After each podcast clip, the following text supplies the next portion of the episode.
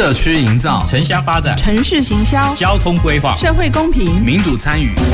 公共的事、你我的事。欢迎收听《公事好好说》，公司好好共，公司呵呵共。本节目由高雄广播电台与国立中山大学公共事务管理研究所合作直播。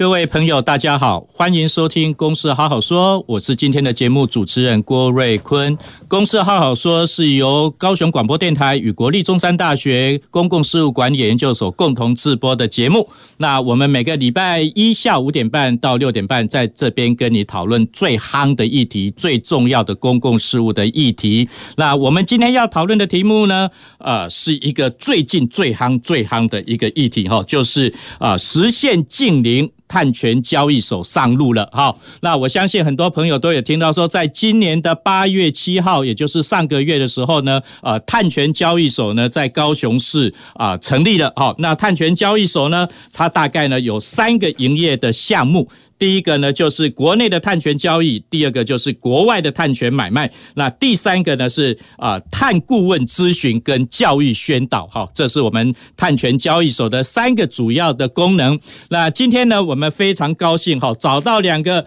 在谈碳权中。专家中的专家哈，那首先呢，我要跟各位介绍的第一位来宾是蔡宏正蔡教蔡教授哈。那蔡宏正蔡教授呢，是我们国立中山大学海洋事务研究所的教授兼所长，但是呢，他有另外的一个身份哈，另外的身份呢，就是在我们公中山大学呢有一个碳权研究与服务中心，那就是要负责碳权交易所呢刚刚所讲的第三个功能哈啊，碳顾问咨询跟教育宣导，那首先请我们蔡教授呢，跟各位听众朋友打个招呼。好，呃，郭教授哈，还有王总经理，还有呃听众朋友，大家好哈，我是蔡宏正。那呃，碳权中心呃，碳权交易所哈，它在八月七号成立的了哈。那就像是主持人刚刚所说的，它主要有三个任务，一个是国外碳权的代购。一个是国内碳权的那种呃呃那个供应哈，那另外一个就是咨询与教育服务。那目前哈，目前可能一直到年底之前，我们最主要在高雄市的碳权交易所，最主要是做第三个任务：咨询跟教教育服务。也就是说，我们会办会议，我们会开课。那其目的在于澄清许多观念，并且推广，让民众了解以及厂商业者哈了解一件事情，就是说排碳现在是有价格的。那这个有价格。是马上就会来到哈，就是我们其实现在报章杂志常常在讲的所谓的碳边境调整机制哈，它的英文缩写叫 CBAM，CBAM。我们等一下可能会反反复复讲到这个字眼哈。那国外现在已经准备要刻这一个这一个碳关税了哈。那厂商。台湾，因为我们是出口导向工业化的国家，而且欧盟、美国都是我们重要出口国，所以厂业者啊势必要缴这一这一这一笔钱。怎么缴？如何缴？对台湾的产业以及环境的保护才是最好的。这个是目前我们碳权交易所的呃咨询与教育最重要要啊达成的任务。好，谢谢蔡教授。好，那我们今天来到节目现场呢，还有第一位、第二位来宾哈，就是王胜元总经理哈。那王胜元总经理呢，是领导力企业管理顾问公司有限公司的总经理。那领导力公司呢，协助台湾很多上市贵公司呢，来做碳盘查、做温室气体的一个减量的一个规划。那当然包括永续报告书的一个写作的一个工作。那是不是请王总经理也跟我们各位听众朋友打个招呼？线上各位朋友，大家好，还有主持人，还有蔡所长，大家好，很高兴今天来到高雄广播，跟大家一起来分享有关于大家现在大家的碳焦虑哦。那过去我的经验，我的工作经验主要是协助上市柜公司做碳策略的呃拟定，然后达到净零的一个策略的分享，甚至也会协助企业去达到 SBTI 国际净零的一个指引的一个宣告。那也帮助企业做 ESG 的报告书的发表。那另外我的另外一个呃，我们公司的另外一个业务呢，是在协助国内的绿领人才。什么叫绿领人才？就是减碳人才。永续人才，然后或是我们现在讲的净零人才的一个培训教育哦。那我在过去的经验里面，普遍的看到我们的企业有很多的碳焦虑，那很多人才有很多的碳焦虑。这碳焦虑在哪边呢？以企业来讲，它的碳焦虑是刚刚我们蔡所长有说，我们的欧盟的 CBN 在二零二六年就要开征所谓的碳边境交易税。那我到底要未来我要缴多少钱？我要怎么申报？这是企业所谓的碳焦虑。那我可不可以透过台湾的自己的本身的一些碳税机制、碳费机制，或是碳权机制来抵碳？这个是企业现在还不知道怎么做的。那当然，企业呃，另外一另外一个另外一个角度，我们现在看到的是很多的人才，不管是大学要进入到职场的，或是现在有很多的人关注到现在目前绿领人才的需求正夯。那我到底要选哪些职能才能刚帮助企业哦？所以我们看到了很多的这种呃碳焦虑的状况。那我。刚好今天也很荣幸能够受邀到这里来，我们刚好也看到我们中山大学呢，也在碳权交易所这边有一些呃功能在。那我们目前也会有一些碳权咨询的部分在我们碳交易所这边执行，这也是企业最想要得到的讯息，所以刚好呃跟大家来分享这个议题。好，我想各位听众朋友听到这一个题目哈，呃，那个净零啦，碳权交易哈，那可能会有一点母煞煞哈啊，但是呢，刚刚我们王总经理又特别提出一个叫碳焦虑哈，呃，有职场上工作上的焦虑，有心理上的焦虑，有学业上的焦虑。那企业呢，上市贵公司，或者是包括等一下我们会提到有所谓的呃六大产业哈，可能特别针对所谓的碳焦虑哈，呃会特别的严重哈。这六大产业呢，呃是科技啦、金融啦、啊、呃、食品哈。哎，抱歉，我这边讲错哈，特别是有关铝业的一个部分哈，有关钢铁业、铝业的这几个产业呢，是特别的。会焦虑哈，那对我们高雄来讲的话哈，高雄来讲的话，因为我们高雄五罗西坤哈，在冈山路竹这个地方有很多的扣件产业、螺丝产业，那这个是属于钢铁铝业这边的话呢，也就是包括刚刚两位来宾呢也提到说，哎，我们要很多的产品要外销全世界，特别要进入到欧盟里面，会面临到所谓的 CBAM 哈，呃，碳交易调整机制哈，或者所谓碳是有人讲直接讲碳。碳税的一个部分，哈，那这些呢，其实会对我们高雄地区产生很大的影响。那我想呢，今天我我们即假使让你听得雾煞煞也没关系，雾煞煞，然后就是由我们蔡宏正老师哈，碳权研究与服务中心哈，他们会做后续的服务，哈，就是来解决大家的疑惑。那上市贵公司呢，呃，或者是中下那个中那个上下游产业呢？有这个碳焦虑的话呢，那我们王总经理呢，啊，他们也愿意提供这样的一个咨询的服务哈。那所以我们今天就要分别来把啊这个碳权交易、净零碳排这样的观念哈，用最简单的方式、最粗浅的方式来让我们各位听众了解。因为呢，这个不只是对我们高雄地区的产业发展呢非常的重要，那甚至于包括对我们学术。未来人才的培养也是非常重要。好，好，那回到我们今天要讨论的议题哈。虽然刚刚两位来宾大概都有把他们观察到的重点，已经先跟各位来宾稍微提一下啊，他们所看到的呃近年碳排所看到的一些他们的焦虑也好，他们关心的议题也好。但是呢，我们还是回归到我们今天讨论的议题哈。首先，我还是要请教我们蔡教授了哈。我们蔡主任呢，就是啊碳权研究与服务中心哈。那八月七号呢，台湾碳权交易所已经正式成立了。那碳权交易这些功能呢，呃，包括特别是我想是我们呃蔡教授所领导的碳权研究与服务中心，能够对政府或企业到底要提供些什么样的一个服务哈？那这边呢，呃，是不是请蔡教授呢再跟我们听众朋友讲清楚？好，有这个碳权研究与服务中心，那碳权交易所哈，呃，这碳权诶当被不？阿贝安拉贝哈？啊，是国内的碳权还是国外的碳权？那台湾要跟国际接轨，我们又会遇到些什么样的问题哈？所以我。想先从这个题目哈，呃，蔡教授，你可以慢慢的来跟我们听众朋友讲清楚哈。好好，谢谢主持人。呃，我首先呃补充一件事情哈，各位听众或者是业者可能会觉得说，二氧化碳一直都在排放，为什么现在就开始要交钱了哈？那主要的问题是在于我们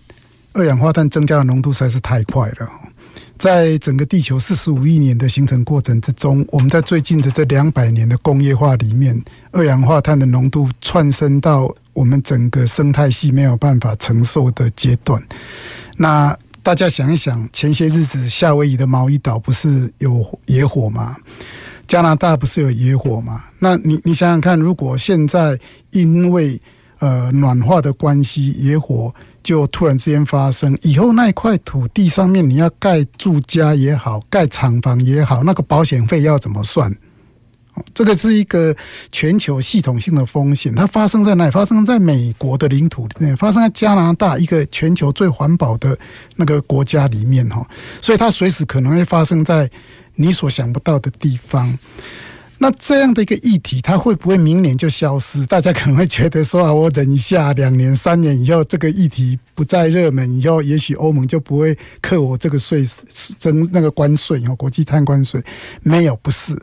这个议题哈。呃，由于我们累积的那个大气的那个碳浓度是如此之高哈，以至于这个议题在在将来的二十年内，我们减碳的一个两个特征，第一个。它的速度要够快，而且第二个，它的量体要够大，所以你才会大家才会觉得，为什么这次欧盟这个这个碳关税会给我们一个感觉是来的又急又猛哦，雷霆万钧之势。那我跟大家报告是绝对不会只有欧盟，哦，美国的 CCA 也要开始，每一个国家都要设置它的碳的边境调整哦，所以这件事情是一定会做，而且会做很久。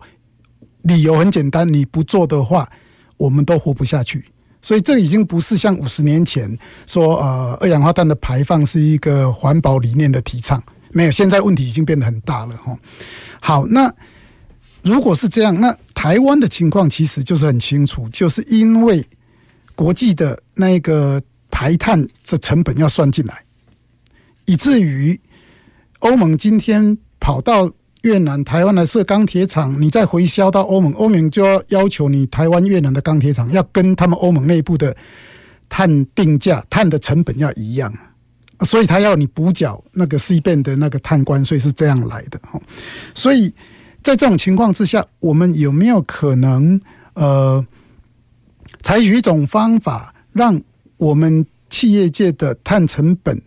会变得比较能够呃可以接受呢，可以负担得起呢。那我想这个就是碳权交易所的第一个任务。你用交易的方式，一顿碳权来买卖的方式的话，那有的人他生产一顿碳权，哈，就是碳权就是排放碳的权利啦。你如果从空气中拿下一顿的二氧化碳的话，那你就有这样一顿的权利去。卖给需要排放一吨碳的人哈，那我排碳的成本可能只有二十块，那其他的厂商排碳成本可能四十块，哎，我就把这个二十块用三十块的价格卖给那个排碳成本四十块的价格的，所以呢，整体的社会成本是会降低的。这个是碳权交易所的第一个任务。第二个任务是，大家如果这样交易久了以后，然后就开始会认识到一点，就哎，原来碳权是给卖钱的，减少碳排。是可以卖钱，是资产的话，那有人就开始会去想各种呃技术，去发展怎么样如何从空气中抓二氧化碳下来。那这样的一个排碳技术，就会是将来整个我们经济发展以及社会环境三者之间平衡一个关键性的呃呃产业。所以促进这样的一个减碳的技术，是碳权交易所更长远的目标。第二个最重要的目标，那碳权交易所基本上，呃，它的重点就是要让我们全民认识到，说现在排碳是一件有价值的事情。其实只有通过这种方式，哈，呃。大家才会比较有意愿的、自愿的排碳、自愿的减碳。那不然的话，排碳没有价格，就是 有一个、有一个、有一个台湾话大家都懂的，然后料也拢公开，碳也拢自己的啦。就是反正排碳如果没有价格的话，我为什么要减排？可是每一个人都把排碳。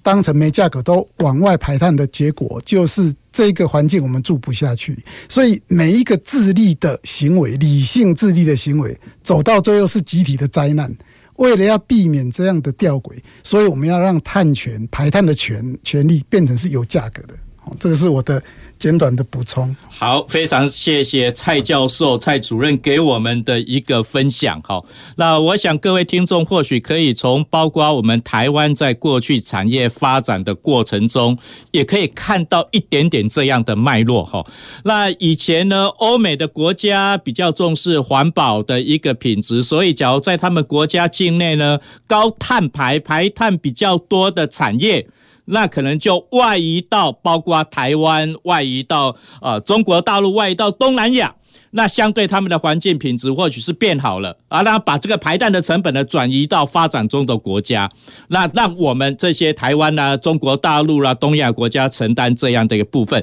那这边的生产的成本比较便宜，然后你要把这些东西呢外销到欧美去，我想这个对对来讲这个来讲的话是有点不公平的。所以刚刚蔡教授讲的第一点呢，就是排碳排碳的成本呢。我们要去计较哈，而且要把它成本化啊，这就是所谓碳边境调整的一个机制。那第二个呢，蔡蔡教授刚刚给我们一个重要的观念呢，碳权是。呃，是可以卖的哈，而且是一项资产哈，有价值的一个部分。那假如从有这样的观念以后呢，我们如何去抓碳，如何去补碳，而且这样的一个技术的开发研发，对我们技术的进步或者是新产业的一个开发，就变成是有利可图的。那有利可图的话呢，大家可以来补碳抓碳的话呢，又可以把把我们的环境品质变。得比较好一点哈，减少这些所谓的碳排放的部分。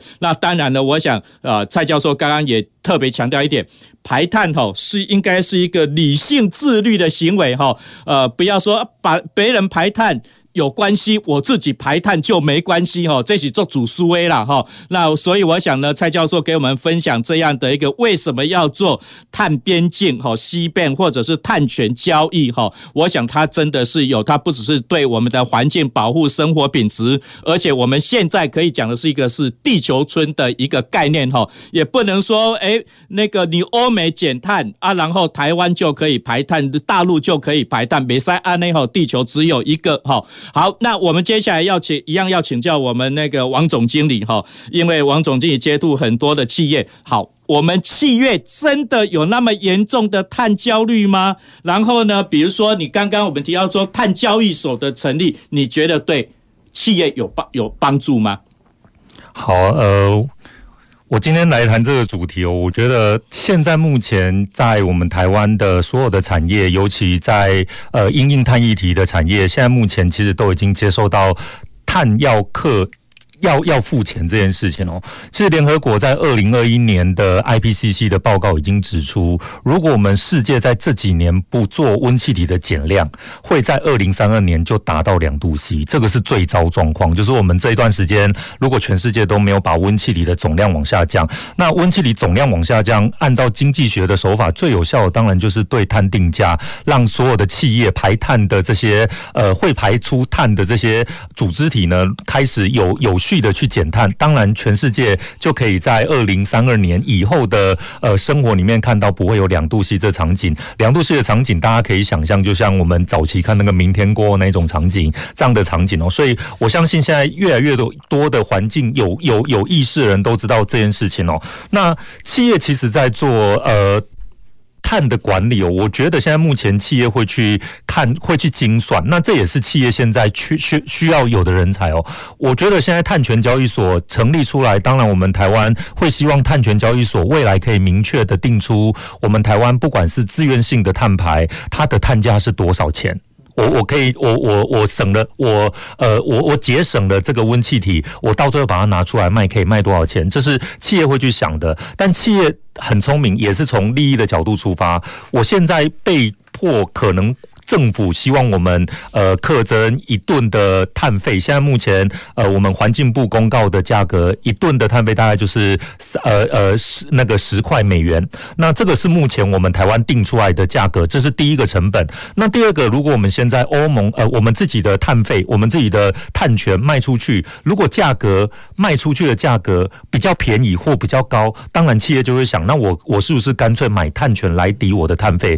这是第二个，我们企业会去考。考虑的东西，那第三个是，那我干脆自己花钱来抵，我我花钱让我的设备升级，然后减少碳排放产生，那哪样的经费对我来讲是最划算的？企业会去精算。所以，当我们台湾先成立了碳权交易所，然后也明定在气候变迁的执法里面把碳费定出来之后，大家企业从今天开始，从八月七号碳权交易所的正式运作之后，我们企业有一个法规去允许去精算，未来我们是要走呃。直接很消极的抵碳费的方式，还是我们可以呃把所有东西省省下来卖成碳碳权？另外一种方式是我干脆自己减碳，那减碳我不用付碳费，哪一种方式比较划算哦？那当然，现在目前我们呃民间最最关注的就是 CBN，我们碳权交易所能够帮助什么忙？因为我们台湾在按照今年二零二三年的出口数据，呃，应该是欧盟的进口数据，我们是第十三位，就是欧盟的第十三位的这个那个那个。进口量的国家，比方说我们，我们当然，我们台湾会遇到的是，我这我已经在欧盟是第十四位，表示我们有一定的出口量在里面。那我们的前十三名的企业。的的国家有没有哪些国家的碳成本比我们低？那二零二六年一旦会发生，如果这些十三个国家的碳成本都比我们低，我们台湾企业会在二零二六年之后没有竞争力。所以台湾今年成立碳权交易所，当然就有它的价值，开始引导企业在这一块的，不管是成本的精算，或是未来我们在二零二六年我们出口有没有竞争力，我们台湾有一个单位来开始宣导这件事情，或是开始统筹立法，或是呃。宣导这类的议题，我觉得是有意义的。好，非常谢谢王总经理哈。那的确啦，我想在碳权交易所成立之前，或者是现在成立以后呢，那其实还有很多企业界的朋友都在讲说，诶，假如我要减碳，我要花那么多钱去买一些设备来减碳。假如要花这么多钱，哦，一栋十块美金，三百块台币呢？我干嘛要花这么多钱来减碳？哈，我去买碳权就好哈啊！但是现在台湾买不到碳权，要从国外才可以买得到哈啊！所以有人在讲说，诶，碳权的交易买卖会不会只是账？账务上哈，在金钱上、货币上的流动，那可能实际对我们所谓减少二氧化碳是没有帮助的哈。也有人在做这样的质疑，所以刚刚我们王总经理也提到了哈，那个呃那个那个正负二度 C 啦哈，那个二零三二年，假如我们都不做什么，二零三二年啊就会上升。两度 C，好，我相信很多朋友可能都听都都看过那个不敢面对的，呃，那不愿面对的真相嘛，哈，或者是正负二度 C 相关的影片，包括以前的美国副总统高尔副总统呢，一直在讲所谓正负二度 C 的一个部分，那可能包括海平面上升啊，那个冰山多融化了啊，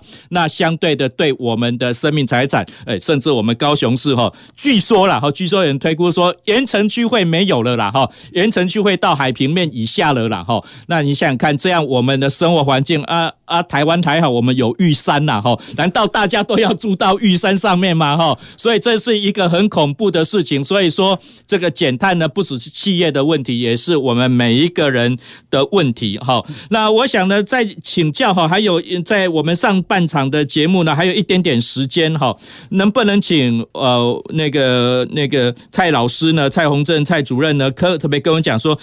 你现在所接触到的企业，他们企业比较担心的是什么？OK，那呃，第一件事情就是，哎、我要销欧洲，对不对？我就要被交钱了啊，对不对？啊，我我要交一个欧盟的凭证，我要去欧盟买凭证，这个就是所谓的 CBAM 哈。那我趁这个机会跟大家解释一下，很多人讲说，那我在台湾或者在任何全世界任何一个地方买那个很便宜的碳权哈，一吨一块美金好了，那我就用一吨的这个碳权去抵那个 CBAM。他说我要克征我一万吨，那我就买一万美金的碳权就给他，不是不可以哈，那个。不会只有你聪明，然后别人都傻瓜。人家一吨碳是八十欧，你用一吨碳一美元要去抵那八十欧，没有。CBAM 的计算方式就是你输给他们的货物里面的碳含量，乘以他们当周欧欧盟的 ETS 当周平均的价格。他没有再跟你算其他国家的碳权，所以他不是一顿碳权换一顿碳权。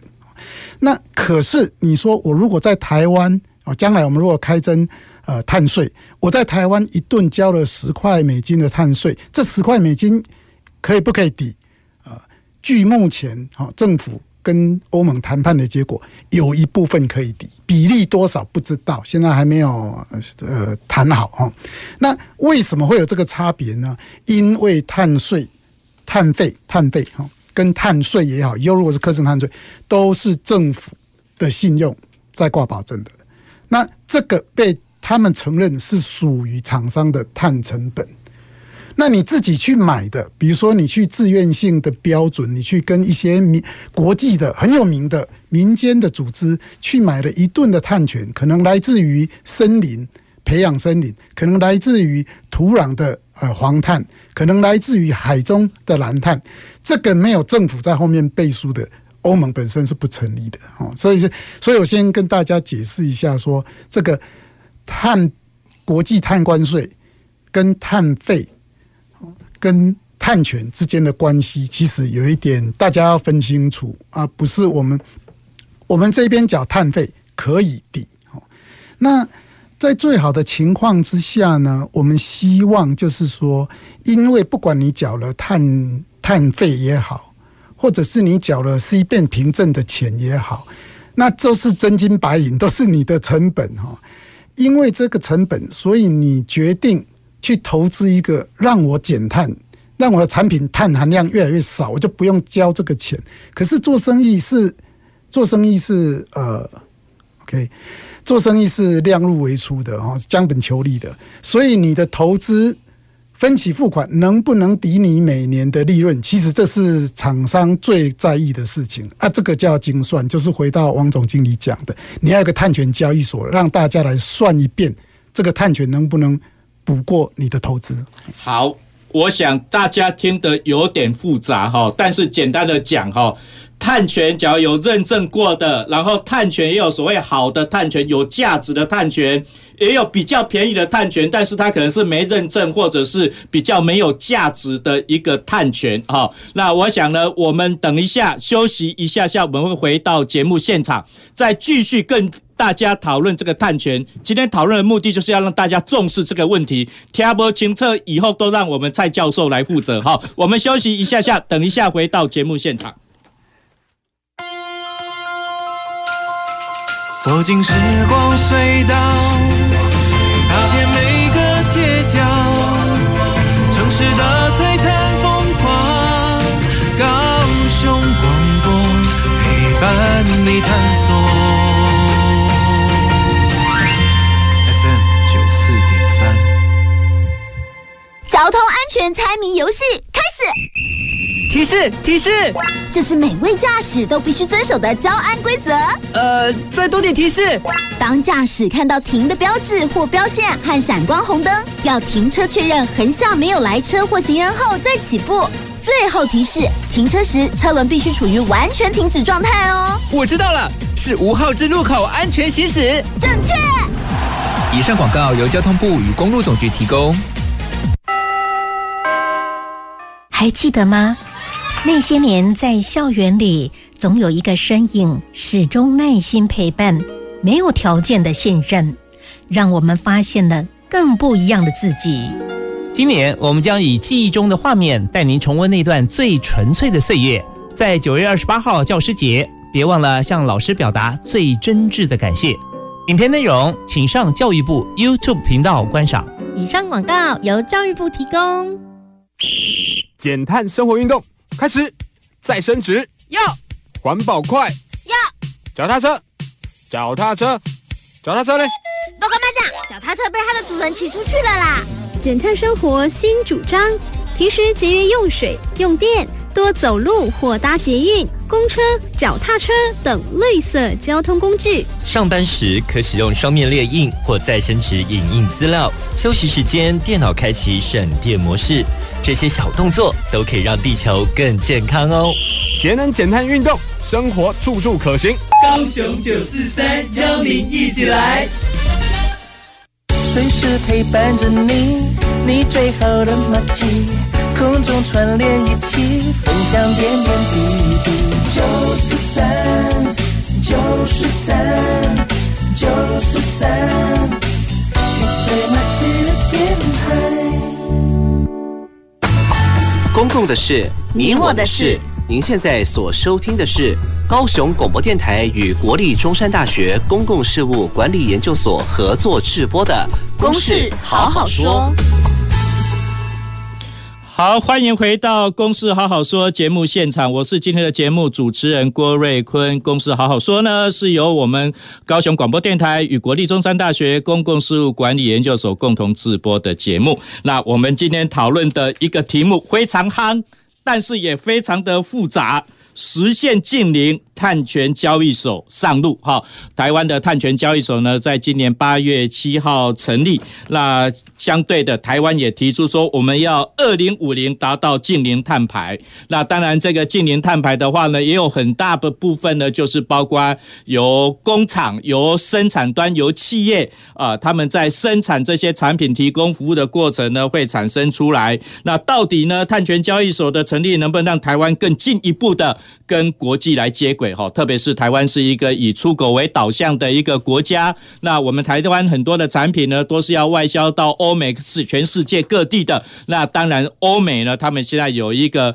呃碳边境调整的机制，哈啊，就是说不能是我在欧洲生产，我排碳，我的成本比较贵，所以你们这些生产的厂商都移到亚洲，移到东南亚或第三世界的国家，他们环保法规比较比较松散。比较不重视这些，那所以我们就去那边生产，然后你把便宜的东西卖到欧盟来，卖到美国来，安内西不公平哈，所以他们要克征。你那边或许你的呃碳排放的成本比较低，但是你要进入到我们的市场，你要缴。这个碳边境的关税，哈，就是碳边境调整的机制的一个部分，哈。那这是一个非常对我们台湾一个非常重要的一个议题。那特别呢，是对我们高雄，哈，我们高雄有所谓的螺丝棍，哈，冈山路竹这边，还有我们高雄有中钢啦，哈，亿联集团啦，哈，这是我们的钢铁生产呐，然后螺丝产业非常重要的基地。所以我们今天呢，讨论这个非常严肃、非常夯的议题，邀请到两位来宾，一个呢就是我们中山大学呢蔡宏正教授，他是碳权研究与服务中心的主任，还有王胜源王总经理呢，啊，他的公司的领导力啊，企业管理顾问公司协助很多企业呢来做温室气体盘查，来做减碳的一个规划，哈，那所以这是非常夯的议题，我我我想我们听众朋友不要紧张哦，企业的老板们跟丢。以后你有问题，就是跟我们蔡教授的碳权研究与服务中心来咨询，跟我们王总经理他们来咨询，说我要如何来做减碳的一条龙的的的工作。哈，那我们今天两位来宾呢，都是可以啊，在这方面的一个专家。那所以呢，我们进入到第三个题目了哈。我们今天讨论的有三个有几个题目，那其中呢，就是包括假如企业想要推动减碳。到底应该如何设定目标，能够有效达到减碳，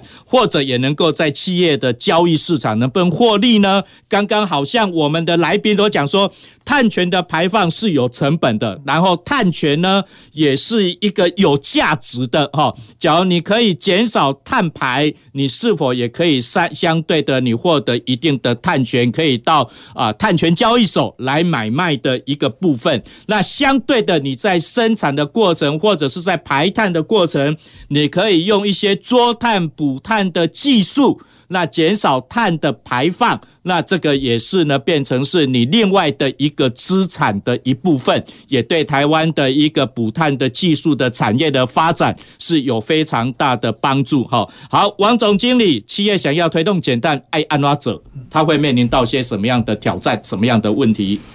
好，那在聊这个问题之前，我我我补充一下刚刚那个探权的问题哦，因为其实现在目前有分成探权有分成两类，一类叫强制性，就是各国间的呃政府的强制性，例如呃今天一个政府要求 A、B 两个企业都要呃减碳。两百吨的温室气体，但 A 企业捡到了，B 企业没捡到。那 A 企业没捡到，就跟 B 企业买，那 B 企业就因此而获利。这个是各国间的碳权强制性的碳权，我们又叫做 ETS。那有一种叫做自愿性的，就是我没有受到政府的管制，但是我觉得我有我有减碳，但是我这个减碳的碳权可不可以拿出来卖？所以民间就会有一些类似这种公正型的组织在卖碳权。那通常现在目前。在我们台湾，因为我们台湾还没对强制性的呃碳碳交易所 ETS，所以如果我要卖碳权，我民间可不可以透过？自愿性的碳权来获利，当然可以。你只要自己的减碳技术有包含，我们可能有碳汇的技术、森林碳汇的技术，包含我们自己的制程是有做一些升级的。那我去申请国际的认证，获得了碳权，我当然可以把碳权卖到国际市场去。那国际碳权现在目前在台湾可能比较常见的有一个叫做 GS 碳权，黄金标准的碳权，另外叫 VCS，这两个比较常见。那当然现在还有很多种不一样的碳权的组织推动这个碳权，所以。刚刚回应一下主持人的问题，碳权呃。我们减碳可不可以赚钱？当然，如果从碳权的角度，自愿性碳权，如果我们有一定的能力，是可以赚钱。当然，因为这个 GS 跟 BCS 它的认证费用很高，如果我们算完之后的碳权卖出去的价格啊，也也也没办法去支付那种认证成本，建议你不要申请了。那当然，如果我们觉得诶这个东西看起来我们试算完之后，我算完之后，我未来的碳权可以卖很多钱，那你可以去申请看看。当然有这种 GS 跟 BCS，我们台湾。要透过这个赚钱的，目前的个案比较少，因为我们的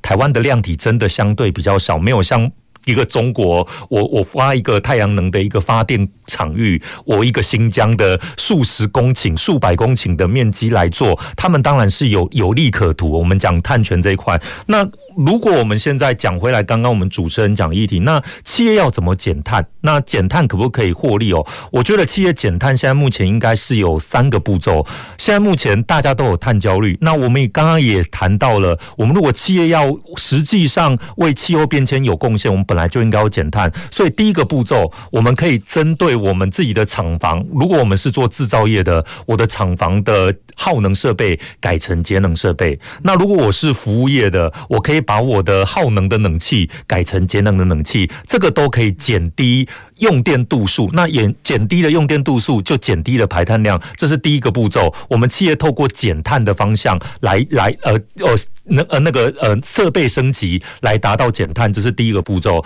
那第二个步骤，我觉得企业现在可以另外往往另外一个角度去发展。我们企业可不可以装设自己发展再生能源？那再生能源是什么？以企业现在可以发展的再生能源，也是我们台湾现在目前的国家的既定的绿能政策。我们可以在屋顶盖太阳能板啊。那太阳能板如果绿电，如果我说的是如果这个绿电可以直供给我们厂房使用，那你不用的台电的电。那当然现在目前这个技术还没有完全成熟，因为储电成本比较高。但是如果我们现在盖绿电，那概率电我卖给台电，我们公司也赚钱，这也是一种获利基础。所以，我们如果尤其我们在高雄，在全台湾的这个。所有的地理位置里面，我觉得南部地区最适合种绿电。那当然，如果你们厂房是有一定的面积，是可以种绿电的，这也是一种获利的基础。那当然，如果我们透过了减碳，透过了再生能源的设置，开始做了很多的减碳，到最后还有一步还没办法减碳，那未来我们一定会开始看到企业开始发展所谓的碳权交易，透过碳权交易来抵消剩下的碳。那如果你们企企业本身就已经拥有很多的呃节碳的一些设施，未来你可能会因为这个得利卖很多的碳权出去，所以企业也因此而得利哦。所以我这边也回应了刚刚主持人的两个问题：第一个，企业怎么去减碳？我回应了三个的减碳方式。那我透过三种减碳方式，我也可以赚钱。我也可以获利，所以我可以减碳，也可以赚钱。所以碳减碳如果可以做得更早，我们可以获得更好的一个呃财务的一个呃获利。这个可能是我觉得我看到的面向。我从正向发展呃正向的角度来看，所谓的碳的这一块议题，只要你积极面对。好，谢谢王总经理跟我们分享。好，其实企业减碳。也是企业善尽它的企业社会责任 CSR 的一部分哈，所以刚刚王总经理特别跟我们提到，可以透过设备的升级，然后把一些高耗能的，我们用比较节能的一个方式，那也可以采用我们生产再生能源的一个方式哈。那所以现在有很多工厂在它的厂房屋顶上就是有所谓的太阳能板哈，但当然我们都很期望说自己生产的电自己用哈。啊，但是这个设备可能还还是有一些问题，所以可能大家都还是把这个这个自己生产的电呢，呃，变成是台电的凭证了好。那当然，我想最后呢，可能就是要包括透过碳权交易的一个方式哈，降低我们的碳排，然后来做这一部分的一个呃市场交易的一个部分哈。那当然，我想在刚刚呃王总经理也提到这样的一个减碳的一个技术哈。那相对的，我想我们也可以从学术界的一个观点来看呐哈。学术界我们现在有在有在教人家减碳吗？蔡老师，你搞的搞？嗯，减碳哈，这个 我们。大学里面的课程大概没有专门是谈一个减碳的课程了哈。那呃，可是减碳这个事情哈，呃，是这样，就是说，它不是学理上面来讲哈。如果单纯只是指碳盘查这一件事情，哈，单纯只是讲碳盘查这件事情，它理论上它没有很深呐，它不需要很深的学理哈。可是它是一个非常具有实务性的知识。它必须要你做很多案例以后，你能够设定那个边界，你能够测量那个排放源很准确，你才有办法做出一个准确的碳盘查的那个工作，或者是那个碳足迹哈。包括比如说，我一个手机做出来卖给人家，手机用到不能用了丢掉，回收再处理到整个结束，这个叫做后面的碳足迹哈，这个产品的生命周期哈。那这一些事情。其实是呃需要不断的练习实物的知识哈，在大学里面基本上比较少直接开课在做这个事情，但将来势必也会做。为什么？因为你可能会发展刚刚呃主持人跟王总经理都讲的那个负碳的技术。那你要发展负碳技术，你要你要发展负碳技术，意味着就是你要制造一个产品，手机啊、汽车啊、冰箱啊、鞋子啊。你要知道那个原物料跟它制造过程里面可能多排出来的二氧化碳，那个时候到那个负碳的技术，那当然就是非常需要理论性的知识哈，材料科学，然后整个制成的呃资源的再循环、散余热啦，然后电力的那一种调节分配，那个都是就是很需要很深厚的。知识来做做基础。好，谢谢蔡老师哈。我想我们学术界当然要教学生哈，假如以后要走上相关的领域来做碳盘查啦、碳足迹的一个分析啊。但是呢，我想这是等一下我们还会继续讨论说学术界可以做什么。倒是呢，我想在这个地方回到我们刚刚在探讨有关企业界的部分哈。呃，我记得蔡老师，我们从碳权交易所成立以后，碳权研究与服务中心，你好像也接触了很多的企企业嘛，哈，那不管是企业有一些减碳的成功技术，或者是企业有些在减碳呢，它可能面临到的一个困扰，好，我想蔡老师应该呃听到的非常多，能不能跟我们分享哈？呃，有哪些成功的因素，或者是企业呢？他们在面临到减碳，他们的焦虑哈？刚刚我们王总监讲碳焦虑，那你所接触到的企业，他们有些什么样的问题或挑战？OK，呃，你要减碳，第一个大概就是。要盘查了哦，你要盘查。那盘完了以后，那你要减哪一个部分哦？那刚刚王总经理其实讲得很好哦，有三个层次哦。第一个层次是不要成本的，这个最快的，就是改变你的行为嘛。你就是冷气要记得关，然后不要吹太冷，那你就可以少耗能。少耗能基本上比较少烧石油跟煤油，你就会少排碳啦。所以未来那个能源电力化。而且是走低碳电力一定是减碳的一个趋向哈。那所以大家会谈很多氢能啊哈。那很多人在想说，能不能通过核融合这种方式，那大家就不会排碳哈。那这个这个企业界哈，你减碳个人的层次不必付钱的，这个很快，这很快就可以做。第二个是付一点点钱就可以做的。比如说 LED 灯啊，你要换一个灯啊，这个这个不会很困难哦。那换啊，王总经理刚刚讲变频的冷气啦，变频的冰箱啊，哈，那政府都有补助在叫大家换这个东西，换电动摩托车啊，电动汽车啊。那这个付出的成本不是很大，但是还是有减碳的效果。可是很多减碳的问题哈，如果你要大规模的实施。它就要很大的成本，比如说我们都知道啊，钢铁业者我也晓得换一个氢能的锅炉就可以减碳，可是换一个锅炉要五十亿哎，那你怎么去跟股东讲说，我今年要投资五十亿去换这个锅炉，我要分几年把它摊回来，这个就需要会计成本的精算，所以大规模的减碳必然是一个可计算、可预测。并且是可克责的，谁做的做错做对啊？那那这种可可可计算、可预测的，能够做成会计成本。这一定要通过一个市场的那个碳交易的那一种计算，才有办法做到。我顺便补充一点哦，因为我们那个碳权交易所揭牌以来、成立以来哈，我们常常接到很多民众电话哈。其实这个刚刚王总经理已经讲，就民众常常讲说，我家后面种了十棵树了哈，这个能不能产生多少碳权？我家菜园子很大一片哦，半嘎哦啊，这个可以不可以产生碳权哦？刚刚王总经理已经讲得很清楚，就是你要去申请碳权哦，你要先设定一个边界，然后你要去计算它，因为你的努力而使得空气中你抓下来多少吨碳，你要去计算，而且你这个计算要得到认证，然后你弄清楚以后，你把它资料收集好了，你才可以跟这些自愿性的那个组织碳排放标准、这些碳排放标准的组织去申请碳权，然后人家要来认证，人家要来过滤你的资料，这个过程里面。都需要一些成本，所以哈，基本上国际上面大约有一个我听到的一些看到的一些资料哈，大概你如果从绿碳来呃得到碳权哦，一吨碳权大概要二十块美金，所以你如果要你如果要拿绿碳来抵我们的碳费，基本上是。了解啦，因为我们只收，我们可能只收十块美金嘛，那你光是一吨绿碳的那个碳权拿到就要二十块了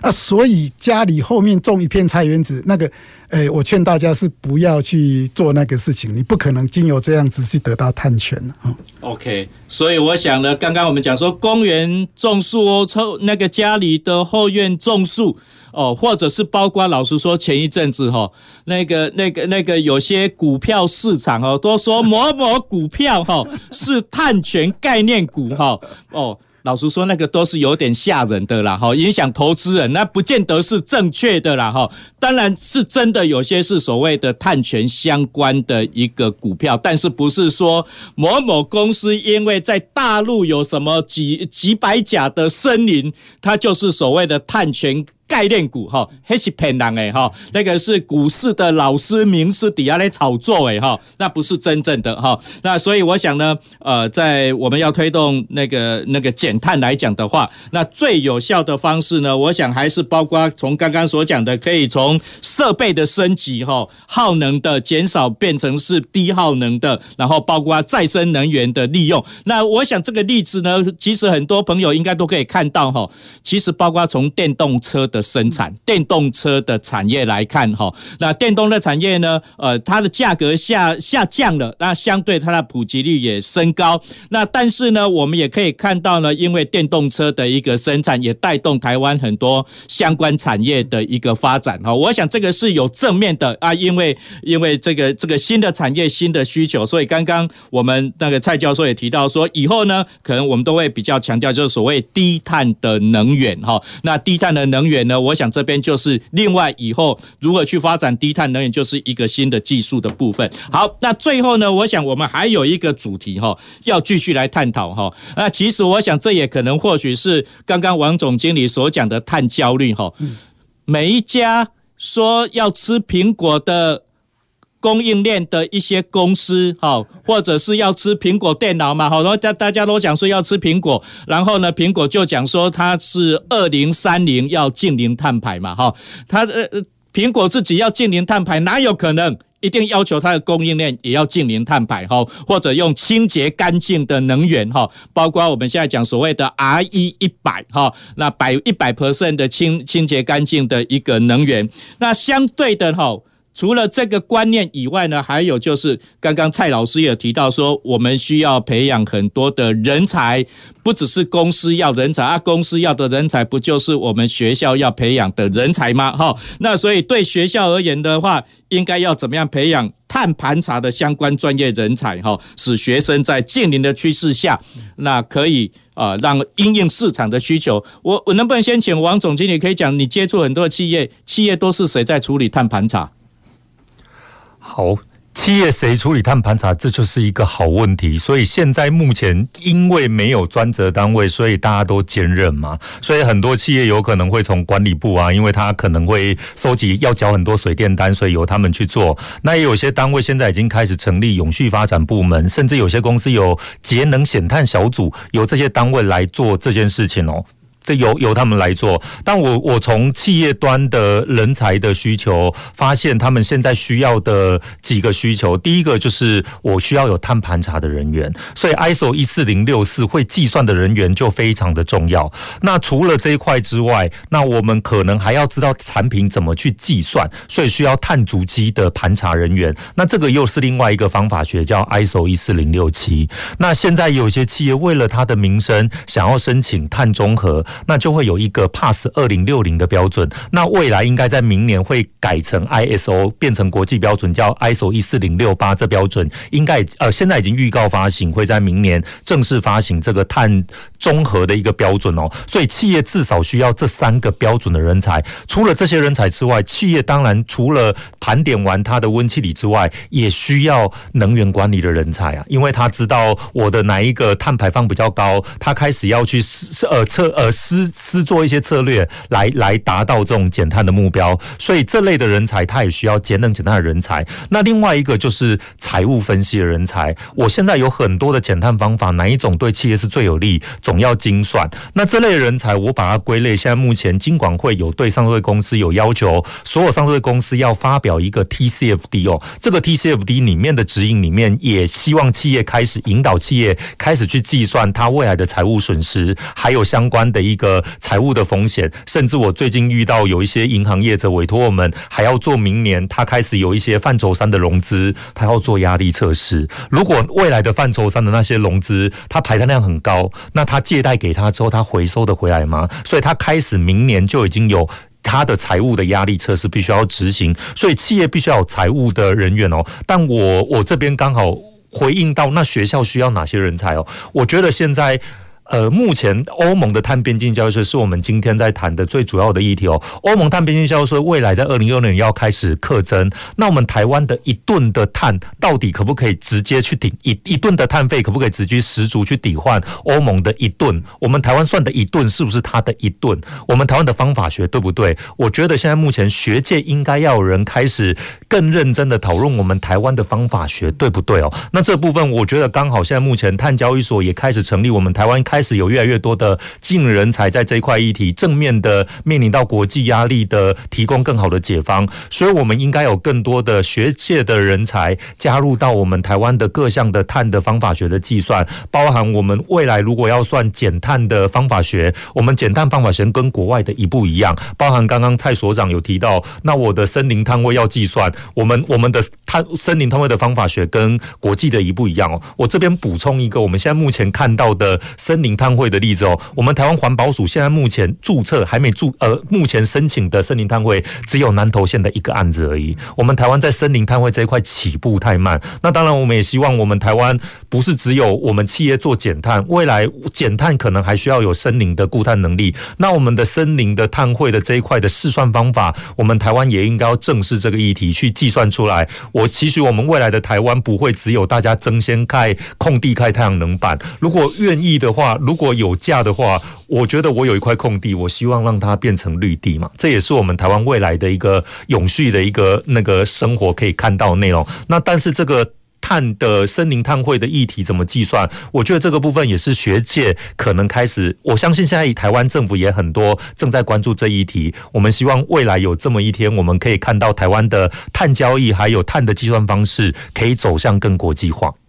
OK。光电板在前一阵子，因为被某些事件的一个干扰，哈，光电板有某种程度被污名化了，哈。但是呢，太阳能够发电，哈，光电板的发电还是清洁干净的能源，啊。那不只是太阳能光电板，其实绿地。然后森林的碳汇也多是我们固碳啊，那个产生碳碳权碳汇的的一种方式哈。那从刚刚王总经理的一个谈话过程中里面，其实我想要跟碳权有关系的专业。其实非常的广泛哈，那除了刚刚所讲的碳盘查、碳足迹，还有包括能源管理、财务分析，好，或者是包括森林碳汇，其实不止森林碳汇，还有海洋碳汇，还有土壤碳汇的一个部分哈。那其实包括我们说从碳汇这边衍生出来的学术领域、学术的研究，其实还是非常广的哈。那蔡教授是不是也可以跟我们分享，在你观察，我们本身也是在学术界嘛哈，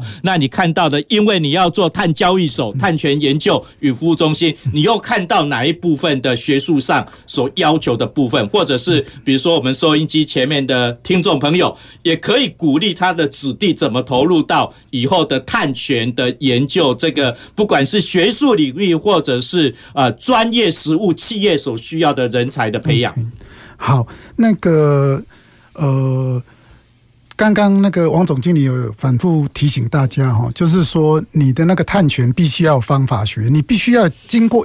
一个精密的计算去证明你真的是从空气中抓下来多少二氧化碳，这是第一个哈。然后第二个，我举个例子来讲，第二个举个例子来讲，我们常常讲碳权啊，碳汇不外乎三种啦，绿碳、黄碳跟蓝碳啊。台湾现在全世界，包括全世界，几乎没有在谈蓝碳。